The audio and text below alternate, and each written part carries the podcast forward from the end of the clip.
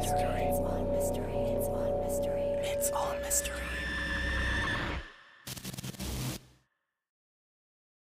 Einundzwanzig Stufen. Einundzwanzig Stufen. So viele Stufen waren es, von unten nach oben. Nicht mehr und nicht weniger. Ich weiß die Zahl genau, weil meine Mutter immer darauf geachtet hat, dass ich auf Zehenspitzen die Treppen hinuntergehe. Sie hat mir immer gesagt, dass das Monster im Schrank unten mich hören könnte, wenn ich zu laut wäre. Ich habe bei meiner Mutter und ihrer Schwester, Tante Cheryl, gewohnt. Unsere Familie war nicht groß, es hat nur uns gegeben. Sie haben mir immer gesagt, dass eine dreiköpfige Familie die perfekte Größe sei, und das hat sich in unserem Handeln bestätigt. Wir haben alles zusammen gemacht. Wir haben jede Woche einen Filmeabend gemacht. Wir waren eine echte und glückliche Familie. Zumindest war das so, bevor meine Mutter krank geworden ist ich erinnere mich an einen großen Streit zwischen meiner Mutter und Tante Cheryl, als ich sechs Jahre alt gewesen bin. Ich weiß nicht, worum es gegangen ist, aber ich erinnere mich daran, dass ich oben auf der Treppe gesessen und gehört habe, wie sie sich angeschrien haben. Das war noch vor der leise Schritteregel und trotzdem bin ich die Treppe vorsichtig hinuntergestiegen. Ich habe nicht gewollt, dass sie mich hören, aber ich wollte Sie hören. Ich habe etwas über Papa gehört. Er ist gestorben, als ich noch ein Baby war. Ich habe etwas von Tante Cheryl gehört, die wohl geschlafen hat. Ich habe nicht verstanden, was Sie damit gemeint haben. Das Geschrei war so laut, dass es zu weißem Rauschen geworden ist. Genaue Worte zu entziffern war für mich sehr schwer. An diesem Tag ist auch meine Mutter krank geworden. Ich habe immer gedacht, dass der Streit mit ihrer Schwester die Ursache dafür gewesen ist. Jeder hat die Liebe seiner Familie verdient. Seit diesem Streit ist sie praktisch bettlägerig gewesen. Sie ist zwar aufgestanden, um auf die Toilette zu gehen, aber ansonsten hat sie sich bei allem auf mich verlassen. Ich habe das ganze Wochenende über oben bleiben müssen. Tante Cheryl hingegen ist nicht ein einziges Mal hochgekommen, um nach uns zu sehen. Zuerst habe ich sie dafür gehasst, aber meine Mutter hat mich daran erinnert, dass das nicht mein Kampf war. Ich hätte immer noch eine liebevolle Tante und sollte nicht zulassen, dass ihr Streit mein Bild von ihr beeinflusse. Ich bin erst am Sonntagnachmittag wieder nach unten gegangen, als Tante Cheryl im Rollstuhl nach Hause gekommen ist. Sie hat einen Unfall gehabt und sich beide Beine gebrochen. Sie hat mir erzählt, dass der Streit sie verwirrt hat und dass es das letzte Mal gewesen ist, dass sie sich etwas so zu Kopf steigen lassen hat. Für jemanden, der gerade die Fähigkeit zu laufen verloren hat, hat sie erstaunlich gut ausgesehen aber Tante Cheryl war immer ein fröhlicher Mensch. Am selben Tag sind zwei Regeln für den Haushalt eingeführt worden. Erstens habe ich keine Freunde mehr zu Besuch haben dürfen. Eine kranke Mutter braucht immerhin Ruhe und keine zwei Kinder, die im Haus herumlaufen. Zweitens habe ich langsam die Treppe hinuntergehen müssen. Mutter hat mir erzählt, dass sich darunter Monster befänden, bei dem Gedanken ist mir ganz übel geworden. Sie hat es mir richtig eingebläut. Tante Cheryl war auch dieser Meinung. Die Monster würden mich holen, wenn ich auf der Treppe zu laut wäre. So sind drei Jahre vergangen. Ich war immer leise auf der Treppe. Ich habe nie Freunde mit nach Hause genommen. Tante Cheryl und Mutter haben nie miteinander gesprochen kein einziges Mal. Die eine hat unten in ihrem Rollstuhl gesessen, die andere oben in ihrem Bett. Ich habe nie genau gewusst, ob ihre mangelnde Mobilität sie auseinandergetrieben hat oder ob sie sich nach dem Streit geweigert haben, miteinander zu reden. Ich habe es am besten gefunden, nicht darüber nachzudenken. Es ist für mich zur neuen Normalität geworden. Ich habe immer jemanden zum Reden gehabt, egal in welchem Zimmer ich mich aufgehalten habe. Nur das Stockwerk hat den Unterschied gemacht. Ich habe jeden Tag eine ganze Minute gebraucht, um die Treppe hinauf oder hinunter zu gehen. Ich habe darauf achten müssen, dass kein einziges Knarren von den Dielen kommt, aus Angst, das Monster könnte mich hören. Ich habe immer eine Stufe nach der anderen gezählt. 21 Stufen. Die Zahl hat sich natürlich nie geändert, aber es hat mich von den Schrecken unter der Treppe abgelenkt. Ich habe immer versucht, Mutter und Tante Cheryl zum Reden zu bringen, besonders an Weihnachten. Das Höchste, was ich je erreicht habe, war, dass eine der beiden der anderen ein Hallo zugerufen hat. Es ist jedoch keine Antwort gekommen. Das hat mich traurig gemacht, aber ich bin trotzdem dankbar gewesen, einen so liebevollen Haushalt zu haben. Ich erinnere mich, dass ich eines Abends mitten in der Nacht langsam die Treppe hinuntergegangen bin, um ein Glas Wasser zu holen. Mutter hat geschlafen. Als ich die Küchentür geöffnet habe, habe ich einen lauten Knall gehört, der aus dem Wohnzimmer gekommen ist.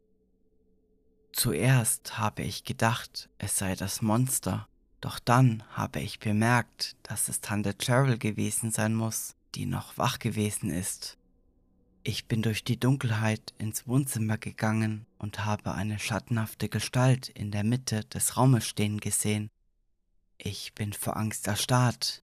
Sie war viel größer als ich. Ich habe gewusst, dass es das Monster sein muss, von dem mich die beiden gewarnt haben. Es hat mich schnell angeschaut, als ich nach dem Lichtschalter gegriffen habe. Als die Dunkelheit verschwunden ist, war auch das Monster weg. Ich habe es verscheucht. Doch stattdessen hat Tante Cheryl auf dem Boden gelegen. Sie ist gestürzt. Ich habe nach ihr gerufen, weil ich Angst gehabt habe, dass das Monster versucht hat, sie zu holen. Wenn ich nicht hier wäre, hätte es dich geholt, habe ich gerufen. Ich habe ihn gesehen, genau hier, wo du liegst. Sie hat mich beruhigt. Darin ist sie immer gut gewesen. Sie hat mir versichert, dass sie selbst gestürzt ist und dass niemand sonst im Zimmer gewesen ist. Ich habe ihr zurück in ihren Stuhl geholfen. Doch es ist zu spät gewesen. Ich habe mich entschlossen, dass das Monster sich nicht mehr an die Regeln hält. Es würde einen von uns treffen. Das habe ich genau gewusst. In den nächsten Tagen habe ich heimlich Waffen gesammelt. Oder zumindest Dinge, die man nach der Vorstellung eines Kindes als Waffen verwenden könnte. Ein Baseballschläger, eine Taschenlampe, ein Motorradhelm. Alles, von dem ich gedacht habe, dass man es brauchen könnte, um dieses Ungeheuer zu töten. Gegen zwei Uhr nachts, als ich mir sicher gewesen bin, dass Mutter und Tante Cheryl schlafen würden, habe ich mich nach unten geschlichen. Langsam, langsam, langsam, einen Schritt nach dem anderen, bis zur 21. Unten angekommen habe ich mir den Schrank unter der Treppe angesehen. Er ist um einiges größer gewesen als ich und ist bestimmt seit mehreren Jahren nicht mehr geöffnet worden. Ich habe gewusst, dass sich hinter dieser Tür das Monster versteckt hat. Ich habe also die Taschenlampe eingeschaltet und die Tür aufgedrückt.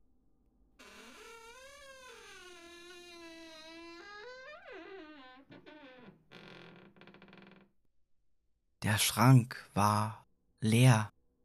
Das Licht hat jeden Winkel des Schrankes ausgefüllt und doch war da nichts als Staub.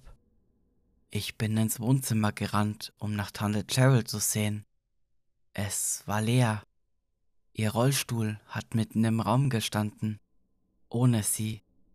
Ich habe den Stuhl bis zu diesem Zeitpunkt noch nie leer gesehen. Unter Tränen bin ich nach oben gelaufen, um es meiner Mutter zu sagen. Das Monster hat Tante Cheryl geholt. Ich bin zu spät gekommen. Sie ist verwirrt aufgewacht und sofort wütend geworden. Warum bist du ohne mein Wissen nach unten gegangen? Was meinst du? Ich sage dir nie, wenn ich nach unten gehe. Nein, aber. Sie hat sich schnell wieder beruhigt und ihren Tonfall geändert. Tante Cheryl übernachtet heute bei einer Freundin. Sie ist morgen früh wieder da. Sie ist sehr hartnäckig in diesem Punkt gewesen und hat mich zurück in mein Zimmer gebracht. Sie hat gesagt, ich würde mich zu sehr aufregen. Sie hat mich auf die Stirn geküsst und mir eine gute Nacht gewünscht, bevor sie mich wieder alleine gelassen hat. Ich habe gewusst, dass sie mich angelogen hat, aber ich habe nicht gewusst, warum. Ich habe schreckliche Angst gehabt. Ich habe gedacht, das Monster hätte irgendwie von Mutter Besitz ergriffen. Ich habe heimlich die Polizei angerufen, als ich sicher war, dass Mutter wieder eingeschlafen ist. Ich habe ihnen erzählt, dass meine Tante Cheryl verschwunden ist und dass ich glaube, dass ein Monster sie geholt hat. Sie sind natürlich verwirrt gewesen, aber eine halbe Stunde später haben sie an der Tür geklopft, um mich zu befragen. Mutter ist absolut wütend auf mich gewesen.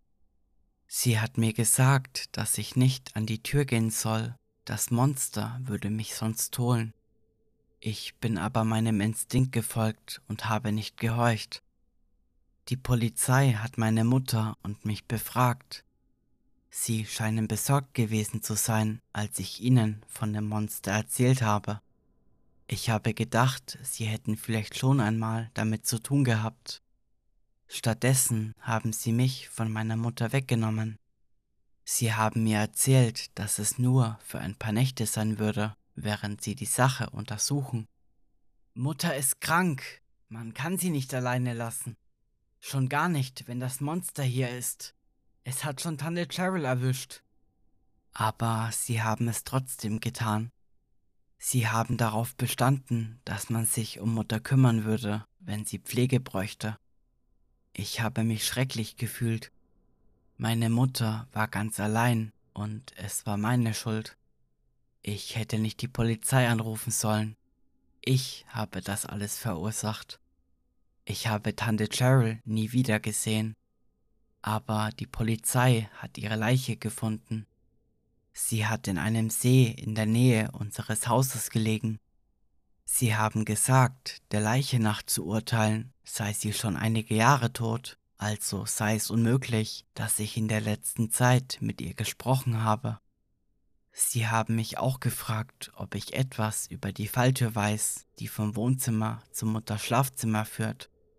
Ich habe ihnen gesagt, dass ich das nicht wüsste. Ich sehe Mutter nur noch, wenn ich sie im Gefängnis besuche. Ich lebe mittlerweile allein in meiner eigenen Wohnung. Nachts gehe ich aber immer noch leise die Treppe hinunter, um sicher zu sein, dass das Monster mich nicht erwischt.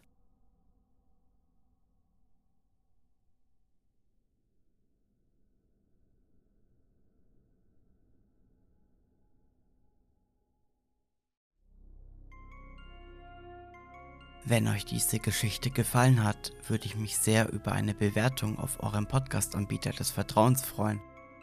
Wenn ihr diesen Podcast unterstützen wollt, könnt ihr das gerne auf Kofi tun. Und wenn ihr Fragen, Anregungen oder Verbesserungsvorschläge habt, könnt ihr mir gerne eine Nachricht auf Instagram schreiben. Alle Links findet ihr in der Folgenbeschreibung. Vielen Dank für eure Aufmerksamkeit. Wir hören uns bald wieder.